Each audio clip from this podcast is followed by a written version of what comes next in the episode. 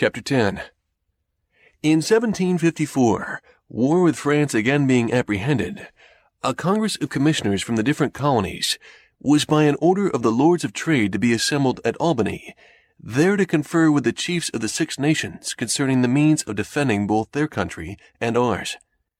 Governor Hamilton, having received this order, acquainted the House with it, requesting they would furnish proper presents for the Indians to be given on this occasion, and naming the Speaker, Mr. Norris, and myself to join Mr. Thomas Penn and Mr. Secretary Peters as commissioners to act for Pennsylvania. The House approved the nomination and provided the goods for the present, though they did not much like treating out of the provinces. And we met the other commissioners at Albany about the middle of June. In our way thither, I projected and drew a plan for the union of all these colonies under one government, so far as might be necessary for defense and other important general purposes. As we passed through New York, I had there shown my project to Mr. James Alexander and Mr. Kennedy, two gentlemen of great knowledge in public affairs, and being fortified by their approbation, I ventured to lay it before the Congress. It then appeared that several of the commissioners had formed plans of the same kind. A previous question was first taken, whether a union should be established, which passed in the affirmative unanimously. A committee was then appointed, one member from each colony to consider the several plans and report. Mine happened to be preferred, and with a few amendments was accordingly reported. By this plan, the general government was to be administered by a president general, appointed and supported by the crown, and a grand council was to be chosen by the representatives of the people of the several colonies met in their respective assemblies. The debates upon it in Congress went on daily, hand in hand with the Indian business. Many objections and difficulties were started, but at length they were all overcome, and the plan was unanimously agreed to, and copies ordered to be transmitted to the Board of Trade and to the assemblies of the several provinces. Its fate was singular. The assemblies did not adopt it, as they all thought there was too much prerogative in it. And in England, it was judged to have too much of the democratic. The Board of Trade, therefore, did not approve of it, nor recommend it for the approbation of His Majesty. But another scheme was formed, supposed to answer the same purpose better, whereby the governors of the provinces, with some members of their respective councils, were to meet and order the raising of troops, building of forts, etc., and to draw on the treasury of Great Britain for the expense, which was afterwards to be refunded by an act of Parliament laying a tax on America. My plan, with my reasons in support of it, is to be found among my political papers that are printed. Being the winter following in Boston, I had much conversation with Governor Shirley upon both the plans. Part of what passed between us on the occasion may also be seen among those papers. The different and contrary reasons of dislike to my plan makes me suspect that it was really the true medium. And I am still of opinion it would have been happy for both sides of the water if it had been adopted. The colonies so united would have been sufficiently strong to have defended themselves. There would then have been no need of troops from England. Of course, the subsequent pretext for taxing America and the bloody contest it occasioned would have been avoided. But such mistakes are not new. History is full of the errors of states and princes. Look round the habitable world how few know their own good, or knowing it pursue. Those who govern having much business on their hands do not generally like to take the trouble of considering and carrying into execution new projects. The best public measures are therefore seldom adopted from previous wisdom, but forced by the occasion. The governor of Pennsylvania, in sending it down to the Assembly, expressed his approbation of the plan as appearing to him to be drawn up with great clearness and strength of judgment, and therefore recommended it as well worthy of their closest and most serious attention. The House, however, by the management of a certain member, took it up when I happened to be absent, which I thought not very fair, and reprobated it without paying any attention to it at all, to my no small mortification. In my journey to Boston this year, I met at New York with our new governor, Mr. Morris, just arrived there from England, with whom I had been before intimately acquainted. He brought a commission to supersede Mr. Hamilton, who, tired with the disputes his proprietary instructions subjected him to, had resigned. Mr. Morris asked me if I thought he must expect as uncomfortable an administration. I said no. You may, on the contrary, have a very comfortable one, if you will only take care not to enter into any dispute with the Assembly. My dear friend, says he pleasantly, how can you advise my avoiding disputes? You know I love disputing. It is one of my greatest pleasures. However, to show the regard I have for your counsel, I promise you I will, if possible, avoid them. He had some reason for loving to dispute, being eloquent, an acute sophister, and therefore generally successful in argumentative conversation. He had been brought up to it from a boy. His father, as I have heard, accustoming his children to dispute with one another for his diversion while sitting at table after dinner. But I think the practice was not wise, for in the course of my observation, these disputing, contradicting, and confuting people are generally unfortunate in their affairs. They get victory sometimes, but they never get good will, which would be of more use to them. We parted, he going to Philadelphia and I to Boston. In returning, I met at New York with the votes of the Assembly, by which it appeared that, notwithstanding his promise to me, he and the House were already in high contention, and it was a continual battle between them as long as he retained the government. I had my share in it, for as soon as I got back my seat in the Assembly, I was put on every committee for answering his speeches and messages, and by the committees always desired to make the drafts. Our answers, as well as his messages, were often tart and sometimes indecently abusive. And as he knew I wrote for the Assembly, one might have imagined when we met we could hardly avoid cutting throats. But he was so good natured a man that no personal difference between him and me was occasioned by the contest, and we often dined together.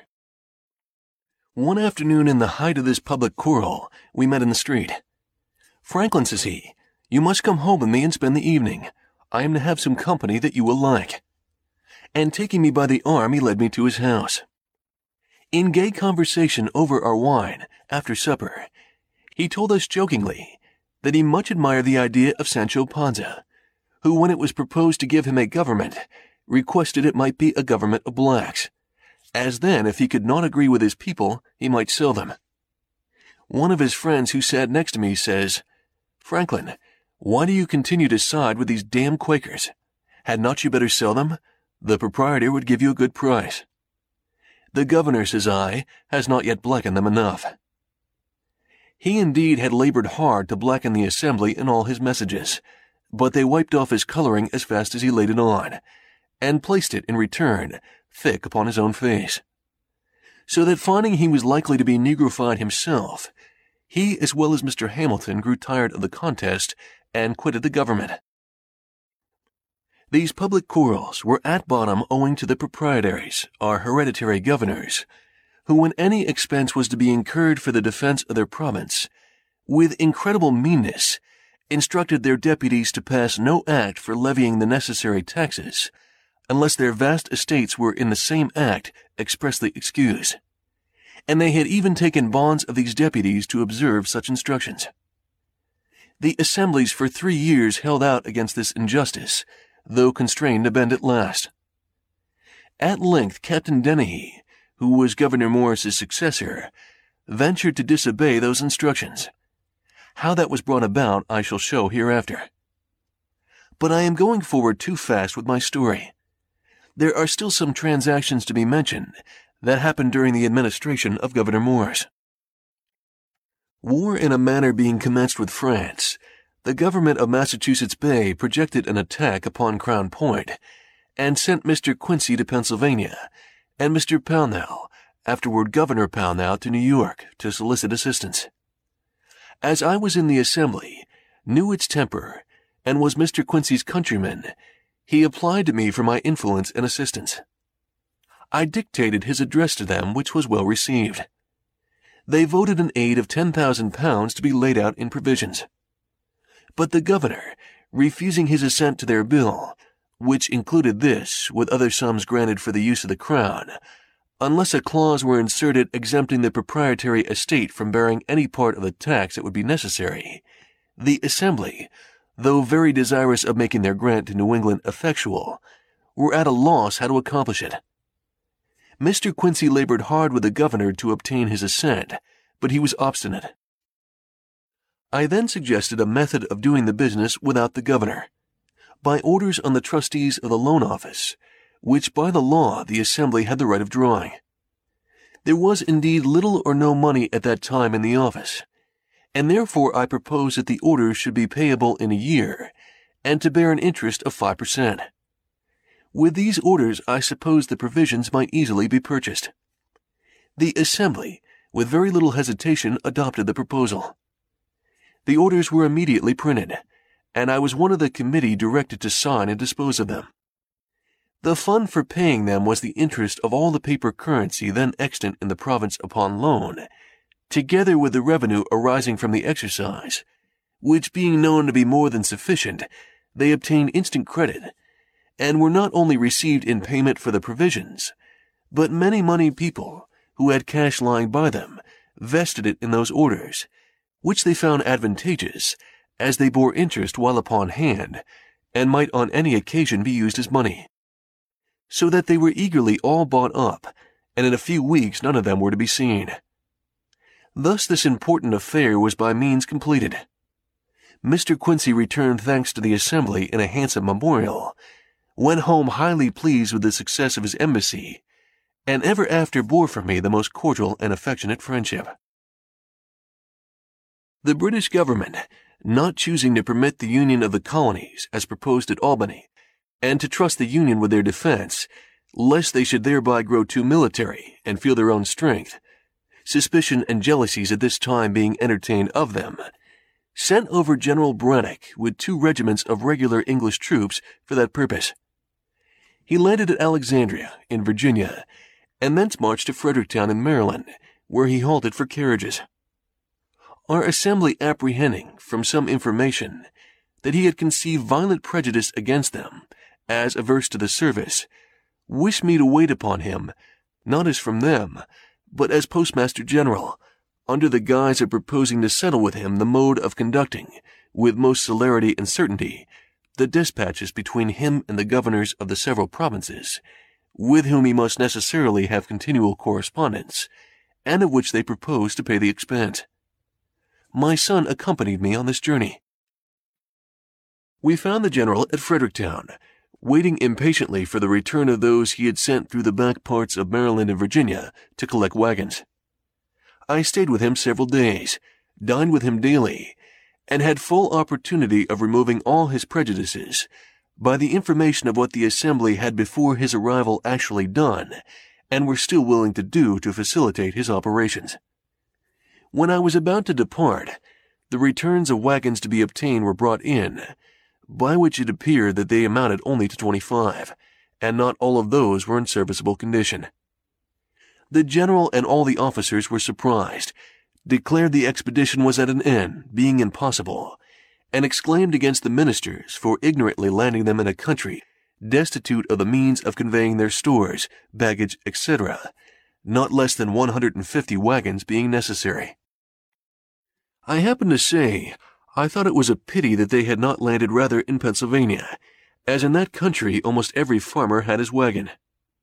The general eagerly laid hold of my words and said, Then you, sir, who are a man of interest there, can probably procure them for us, and I beg you will undertake it.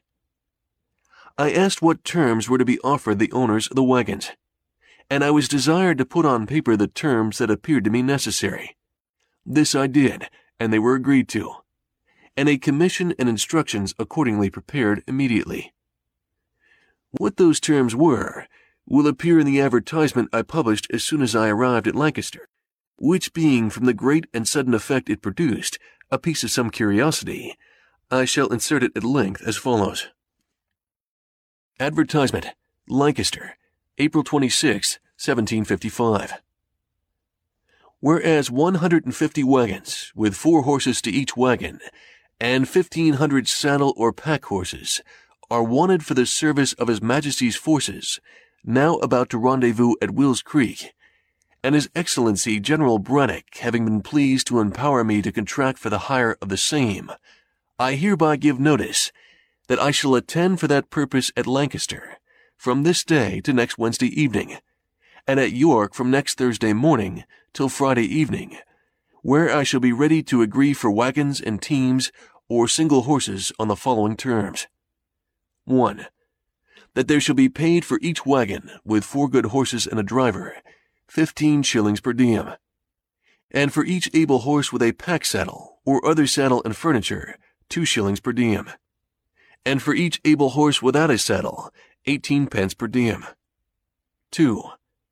That the pay commence from the time of their joining the forces at Wills Creek, which must be on or before the 20th of May ensuing, and that a reasonable allowance will be paid over and above for the time necessary for their traveling to Wills Creek and home again after their discharge.